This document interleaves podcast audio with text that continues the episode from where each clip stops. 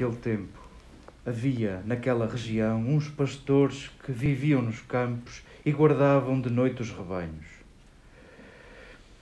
O anjo do Senhor aproximou-se deles e a glória do Senhor cercou-os de luz e eles tiveram grande medo.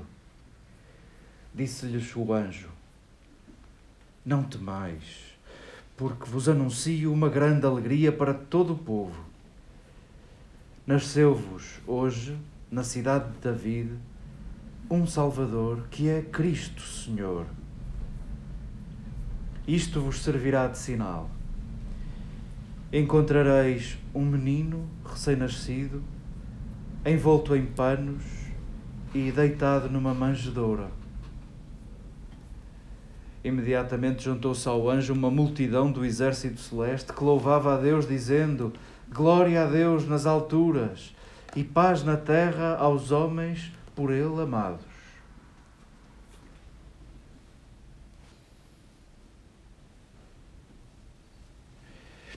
Queridas irmãs, queridas amigas, celebramos Páscoa sempre que nos juntamos à volta desta mesa. Celebramos o Deus Pascal que é Jesus, que parece tirar força da nossa fragilidade. Ele que se basta com a nossa fragilidade. Ele que prometeu habitar a nossa fragilidade e revelar-se nos nossos rostos, nos nossos gestos inacabados, nas nossas palavras incompletas. Celebramos com muita alegria esse Deus que conta conosco e não com seres perfeitos ou com superpoderes. Celebramos o Deus que se encanta conosco e que conta conosco e que precisa de nós. E isso é o que é o que nos faz levantar da cama, isso é que nos motiva, que nos faz responder-lhe com um aqui estou. É isso que celebramos sempre que nos juntamos à volta desta mesa. Celebramos hoje, na nossa Páscoa, celebramos outras coisas que não sabemos explicar e por isso cabem coisas à medida de cada um, à medida do desejo de cada um, à medida das palavras de cada um.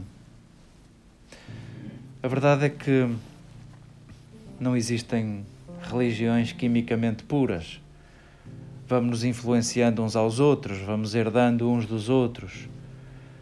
E sim, no judaísmo e algumas tradições dentro do judaísmo ainda mais, falam de anjos, de outros seres invisíveis que cuidam de nós. Eu acho que há uma, um ponto em que nos entendemos todos, um degrau onde nos entendemos todos. Há coisas que nos escapam, há coisas que nós não sabemos explicar. E há sensibilidades entre nós, uns que se contentam com aquilo que não sabem explicar e vão se concentrando no real e naquilo que têm para fazer e deixando que as coisas fiquem em aberto, que fiquem coisas por explicar.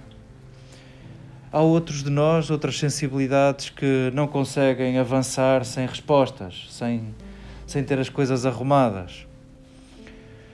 E a verdade é que para explicarmos aquilo que nos ultrapassa, nós que temos um conhecimento finito e limitado e parcial, ao falarmos de anjos em sentidos literais, a verdade é que resolvemos essa questão resolvemos a questão de, daquilo que nos escapa.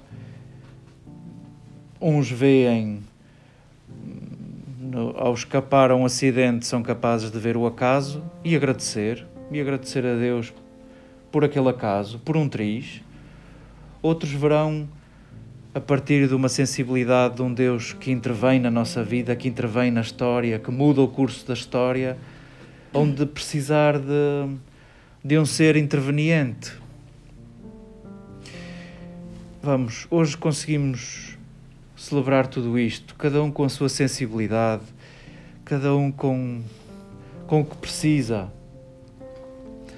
Eu estou convencido que, por muito que a minha sensibilidade seja lenta em precisar de acreditar, por exemplo, em anjos em sentidos literais, eu estou convencido que se eu tivesse um filho, pensaria de outra maneira. Eu estou convencido que os meus pais, quando à porta de casa, antes de sair para a rua, me ensinavam um anjo da guarda, eu estou convencido que que ali estavam todos os medos dos meus pais e, e todo o desejo de que não me acontecesse nada. Sabendo que o resto do dia, 90%, ia escapar à intervenção dos meus pais. E ali era um gesto de confiança em Deus e um gesto de entrega a Deus da pessoa que eles mais amavam, imagino eu. Cabem neste dia todas as sensibilidades durante uns séculos em Portugal, pelo menos até o século XVII, havia um dia em que se celebrava o Anjo do Reino. E foi esmorecendo a partir do século XVII, se calhar não havia nem sardinhas nem manjericos, e foi desaparecendo da devoção e da, e da, e da liturgia até ao século XX. Foi com Pio XII, nos anos 50, que, que se instituiu este dia, o dia do Anjo de Portugal, do Anjo da Guarda de Portugal.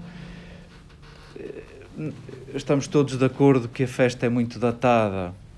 Estamos num, num contexto de nacionalismos e nós olhamos para esse contexto com desconforto, com desconforto. É também um tempo onde se não quer voltar à guerra. É um tempo de uma paz equilibrada tenuamente. Percebemos que, que é uma festa muito datada por tudo isso. Mas vamos, queremos dar um passo, queremos mais do que celebrarmos aquilo que sabemos e nós não sabemos nada, sabemos tão pouco. Queremos celebrar aquilo que saboreamos e o que saboreamos com tudo isto? Anjo significa mensageiro. Quem precisar de seres intermédios, pois que agradeça e celebre. Quem perceber a metáfora e, e saborear a metáfora e ir mais além e pois saborei isso de também nós sermos mensageiros eu tenho sempre muito cuidado e, e receio, porque o nosso mediador é Jesus. E é Ele que, que cuida de nós e é Ele que, que nos apresentou Deus e pediu para o chamarmos de papá, de tão acessível que Ele é. É Ele que habita o nosso coração, é Ele que precisa da nossa carne para se manifestar. Vamos, Ele é verdadeiramente o nosso anjo e pediu-nos para ir e para anunciar. Por isso somos também mensageiros, por isso também somos anjos, pelo que dizemos, pelo que fazemos e, sobretudo, pela forma como nos cuidamos. É apresentado na Escritura, seja em sentido metafórico, seja em sentido literal, estes mensageiros trazem alegria e trazem paz. Libertam do medo, trazem uma promessa de paz. Para lá de tudo, ao celebrarmos o mensageiro de Portugal, sendo que nós somos mensageiros e somos portugueses, se calhar podíamos começar por celebrar e por saborear isto de falarmos todos a mesma língua. É verdade que nos entendemos melhor e queremos saborear tudo isto. A possibilidade de, a partir do nosso contexto, a partir da nossa língua, perguntarmos-nos como cuidarmos melhor. A verdade é que, se a língua nos aproxima e nos permite conhecermos e entendermos, queremos que isso seja para um bem maior, para nos cuidarmos mais e, porventura, para sermos melhores mensageiros uns para os outros, para sermos garantia de alegria, construção de alegria, para sermos uns para os outros dissipadores de medo, para sermos uns para os outros anunciadores da boa nova de Jesus.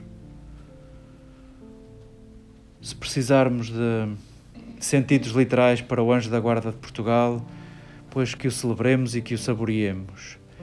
Para os mais lentos e com mais dificuldade, saboreemos esta primeira verdade de sermos anjos uns para os outros e de olharmos para o nosso país e para a nossa língua, para, como dizia o Caetano Veloso, para a nossa pátria, para a língua que é a nossa mátria, sonharmos na construção desta frátria